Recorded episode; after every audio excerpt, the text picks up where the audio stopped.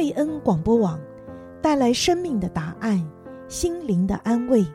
今天祝福您得到应许和医治的经文是《约翰福音》十四章二十七节：“我留下平安给你们，我将我的平安赐给你们。我所赐的，不像世人所赐的。你们心里不要忧愁，也不要胆怯。”约翰福音十四章二十七节。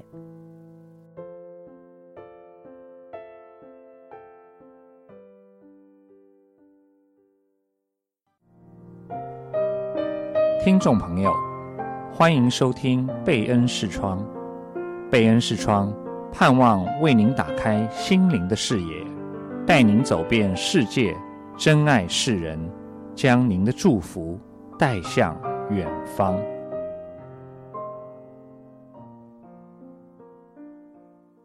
亲爱的听众朋友，欢迎您礼拜五晚上来到贝恩视窗。我是兰芳，我是林菊。我们今天呢，要来跟听众朋友分享一个在十九世纪这个。中国内地会的医疗宣教士的故事。那这个医疗宣教士呢，应该是算内地会比较早期出来的宣教士。他出来的时候还是一个清朝的末期啊。他的名字叫做戴维德，这是中文啊。他的英文是 A W Doswaite。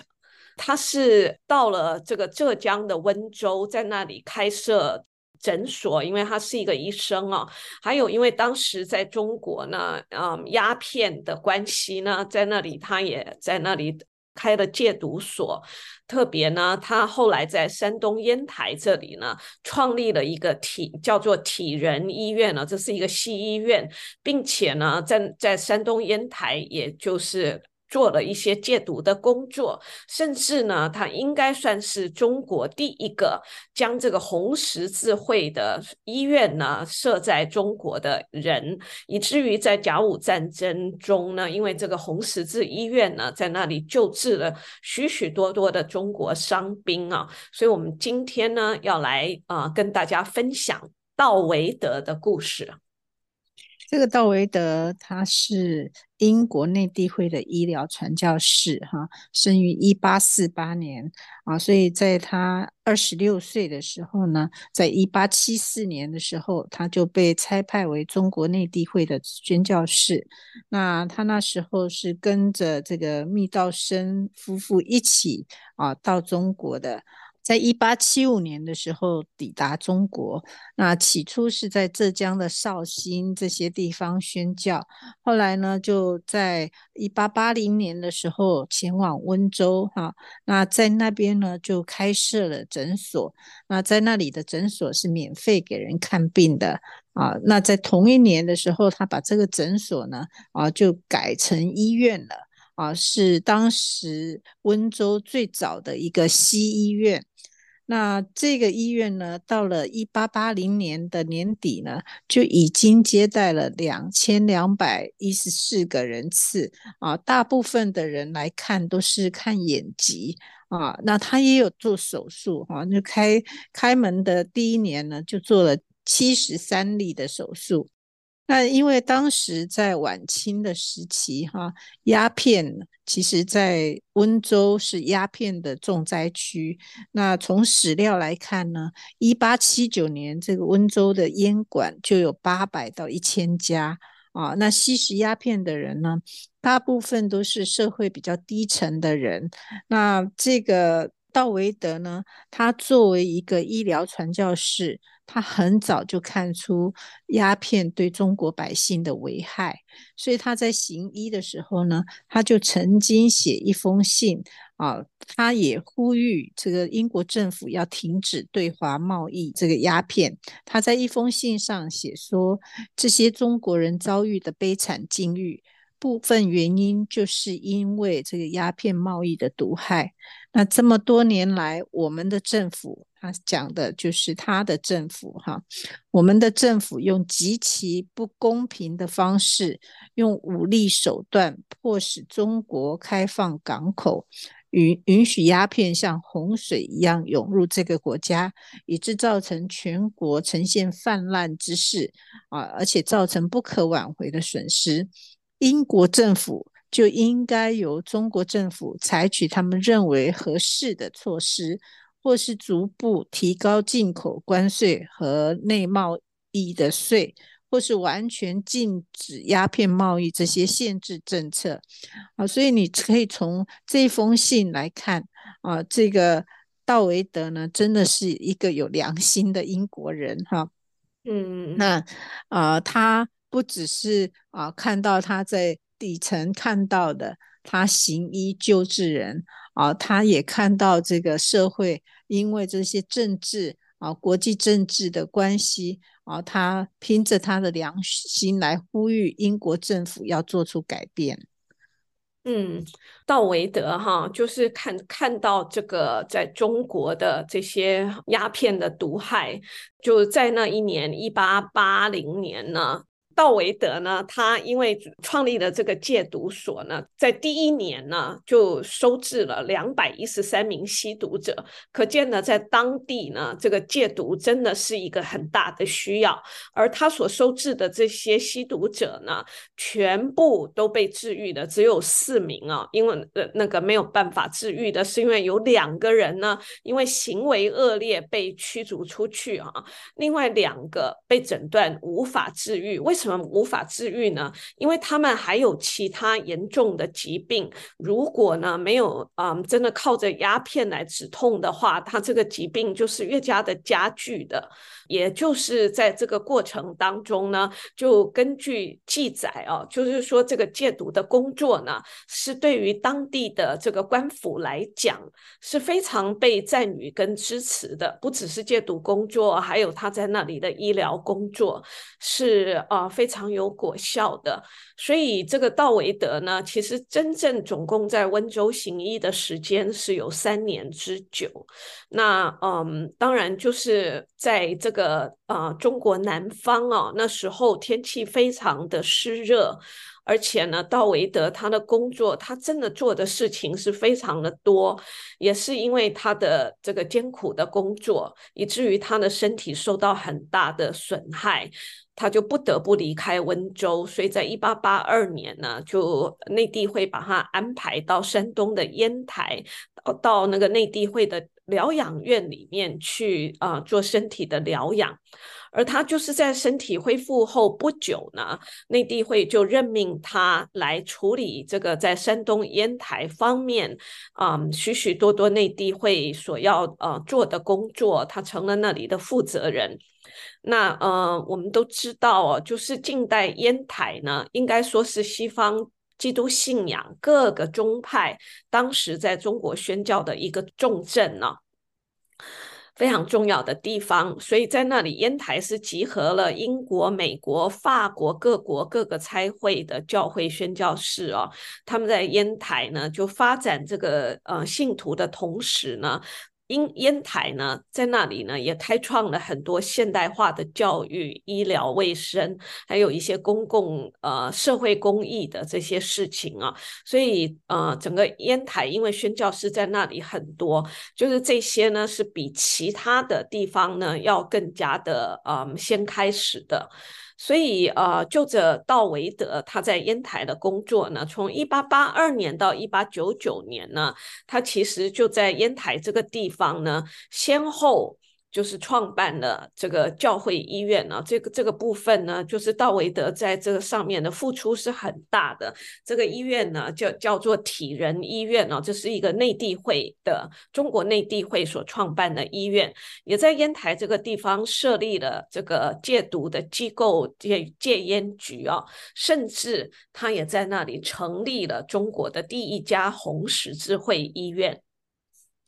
嗯，那在一八八二年的时候呢，啊，道维德他创办了一家教会医院，叫做体仁医院，哈，啊，他又叫做中国内地会医院，啊，那它是近代烟台三家教会主办的医院之一啊。那当时只有三个医院，它算是啊其中一个。那体仁医院呢，它是有门门诊跟病房啊，在它除了看在烟台的外国人啊在看病之外啊，也为中国人看病。那体仁医院创设以后呢，名声就很不错。啊，从内地会留下来的记录来看呢，他创办的首年第一年呢，门诊就看了三千名病人，然后病房呢也有三十九位病人。那到了一八九二年的时候，他们病人已经增加到九千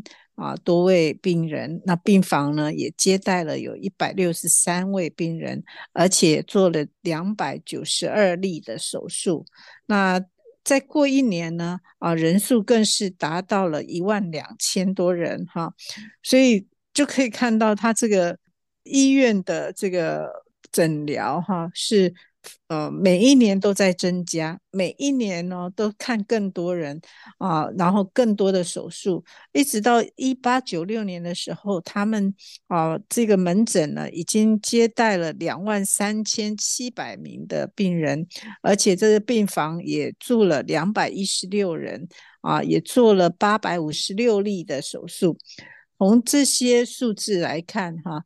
这个体仁医院在烟台是非常受到欢迎的。那这个道维德呢，除了在这个体仁医院看诊之外，他还负责了一个知府学校啊，中国内地会疗养院的医疗工作啊，所以他不只是啊，他所管理的哈、看诊的这个体仁医院，他还负责学校，还负责疗养院哈。那他的医术非常的高明哈，医德也非常的好啊，所以受到社会各界的人所称赞啊。他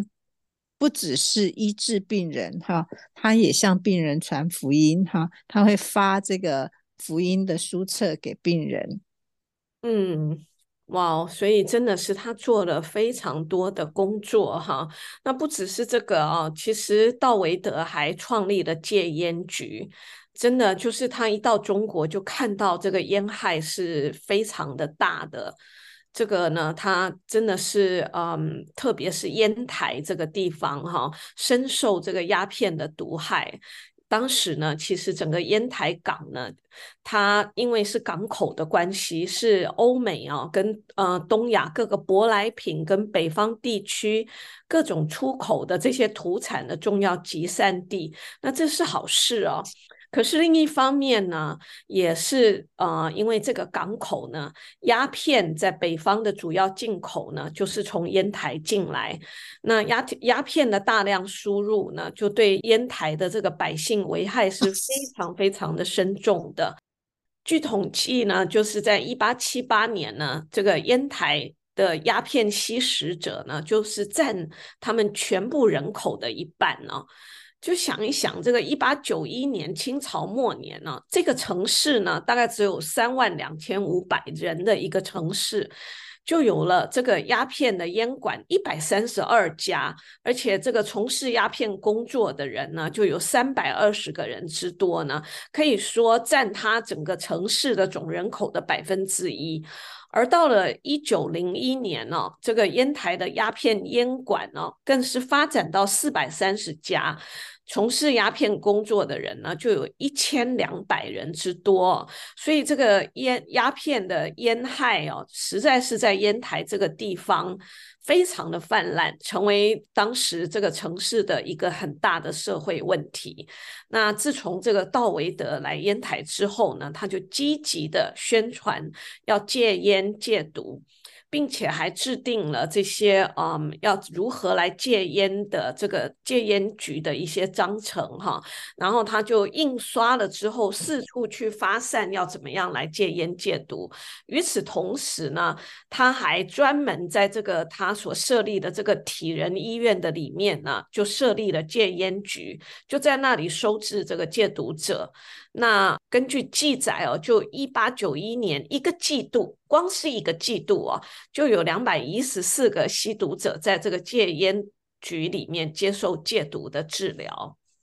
嗯，啊，虽然有时候看到哈，就是这个历史上哈。这个鸦片战争，然后给中国人民带来这么大的残害，我也在那个当中，真的是看到很多宣教士为中国人民的摆上啊，也在这个当中啊拯救了很多人。那道威德医生在烟台呢，他还创建了红十字会啊的医院，那这算是中国最早的红十字会呃医院之一。那红十字会呢，当然就是源于这个国际救援组织，这个红十字会。那他要为那些受遭到战争跟武装冲突影响的人来提供人道的援助啊。所以早在这个甲午战争发生之前呢，这个道维德就观察到，在中国其实缺乏很多的物资啊，特别是备战的物资，无论是人力。后防后备的防御武器这些，那战场上的这个医药呢，设备也非常的缺乏哈，所以当时的这个驻守这个知府的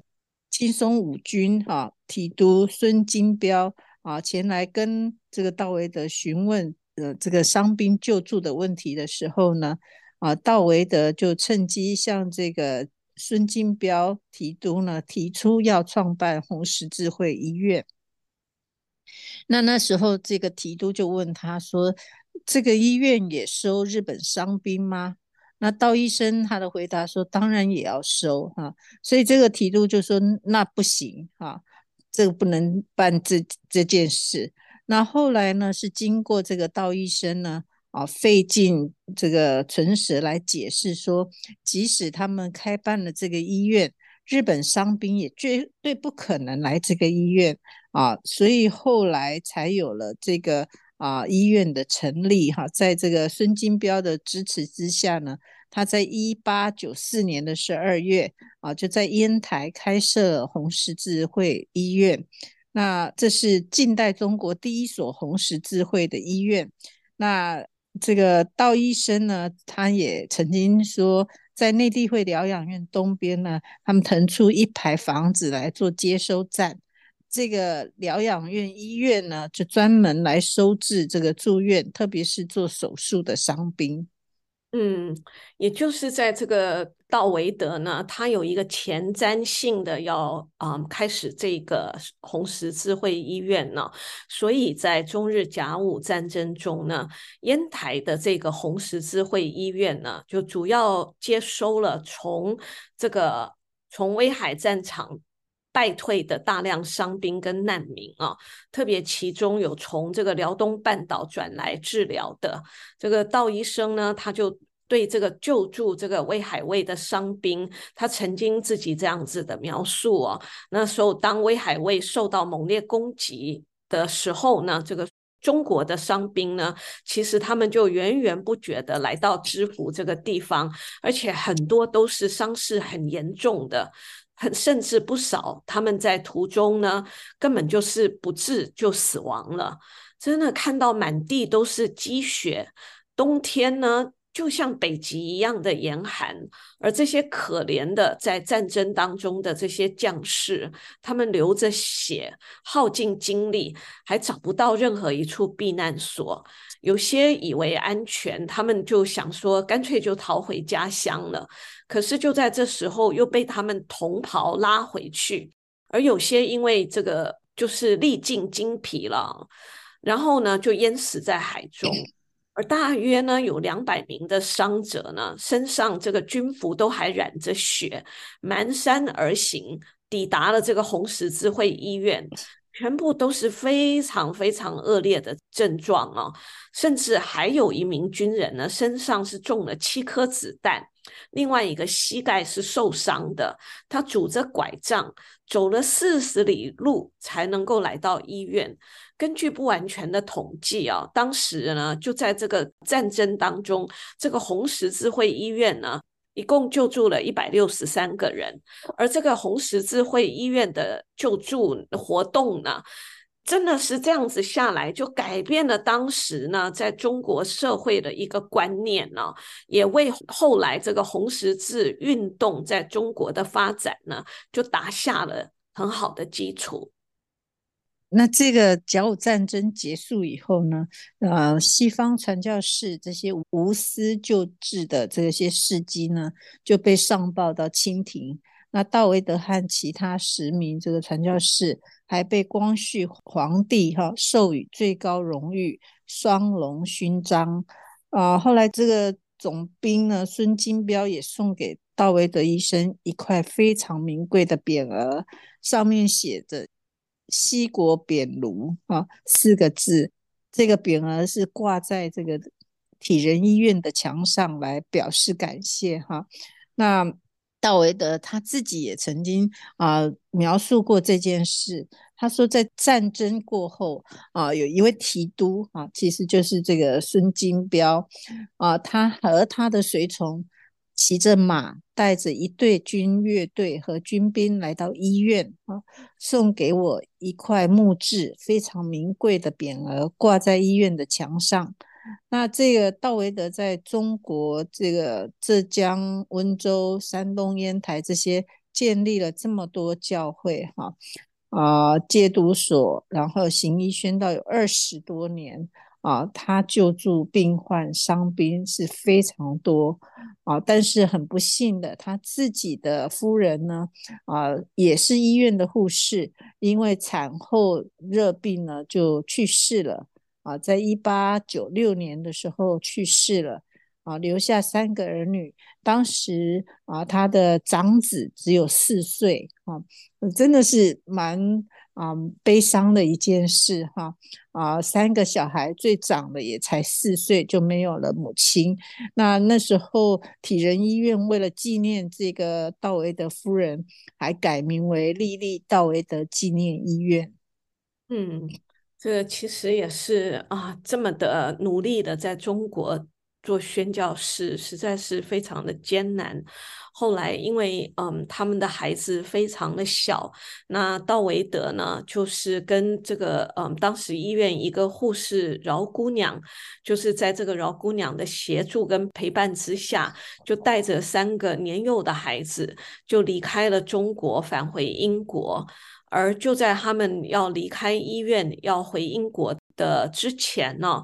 他正在门口跟医护人员话别，讲话的时候，突然就听到有军乐齐鸣啊，后来就马上看到一个整齐的队伍，在这个提督的带领之下，就是操步就过来了。原来呢，这是一。一群已经复员的，在这个红十字医院的这个复员的官兵组成了仪仗队，特地赶来为着这个道医生送行啊。当提督向道医生说明来意的时候呢，这个仪仗队呢就在这个道医生跟这个饶姑娘还有孩子面前呢，就开始就开始演练起来。他们这个时候已经不是伤痕累累的伤兵。而是回复朝气蓬勃、气宇轩昂的军士了，军士了。这个真的是有一位军士就说了几句致谢的话，真是就一声号令，所有在那一队的军官，他们纷纷就是刷刷刷的向着这个道维德就跪下来，让道维德他们就。大为震惊哦，甚至就感觉到哇，真的是非常的感动。为了这些，嗯，就是本来是伤兵，后来就是恢复健康的这些这些军兵呢，他们的这种感激跟深情厚谊，就觉得分外的感动哦。就可以看到，其实他在中国里面的做的事情，是被许多的中国人所感念的。嗯。那道维德他啊回到英国安顿好他三个年幼的儿女哈，他们失去了母亲啊，可是呢，他在两年后，就在一八九九年的四月底呢，他就回到中国的体仁医院继续工作哈，嗯，真的是很难想象哈啊，带着这个丧妻之痛，然后还有他的小孩。远在英国哈，他还是回到啊这个战乱的中国啊来服服侍中国人。那更不幸的是，他在同年的十月五日，他在医院就染上了次次痢哈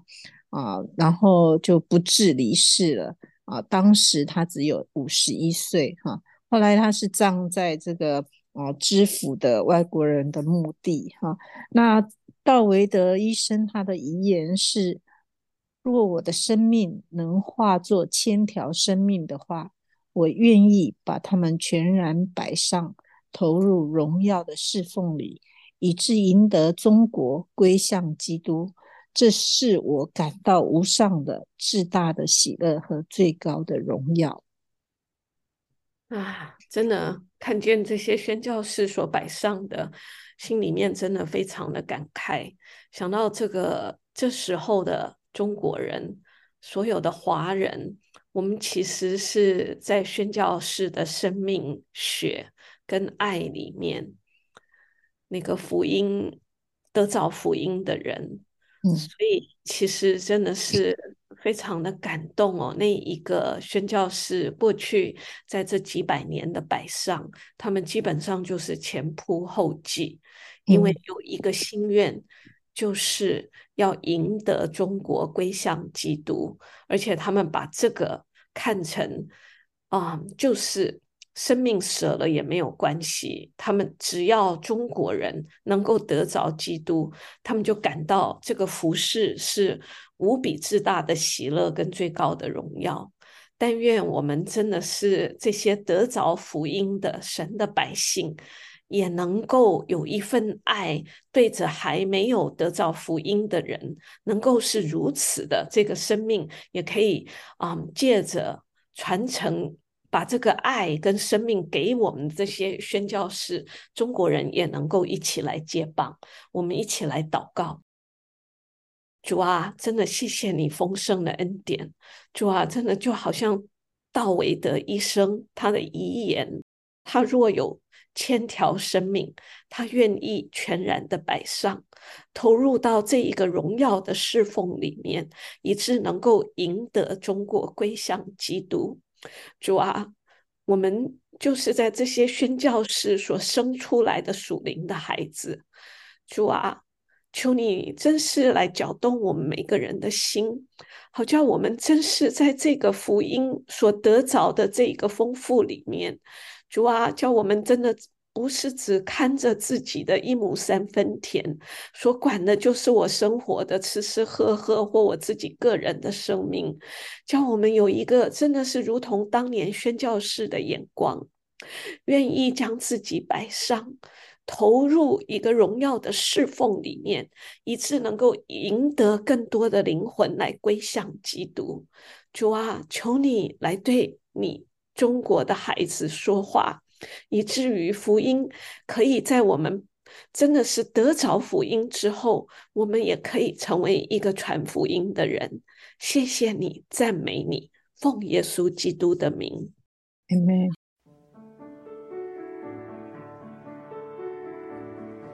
贝恩视窗是在 FM 九十六点一，每个星期五的晚上八点半到九点播出。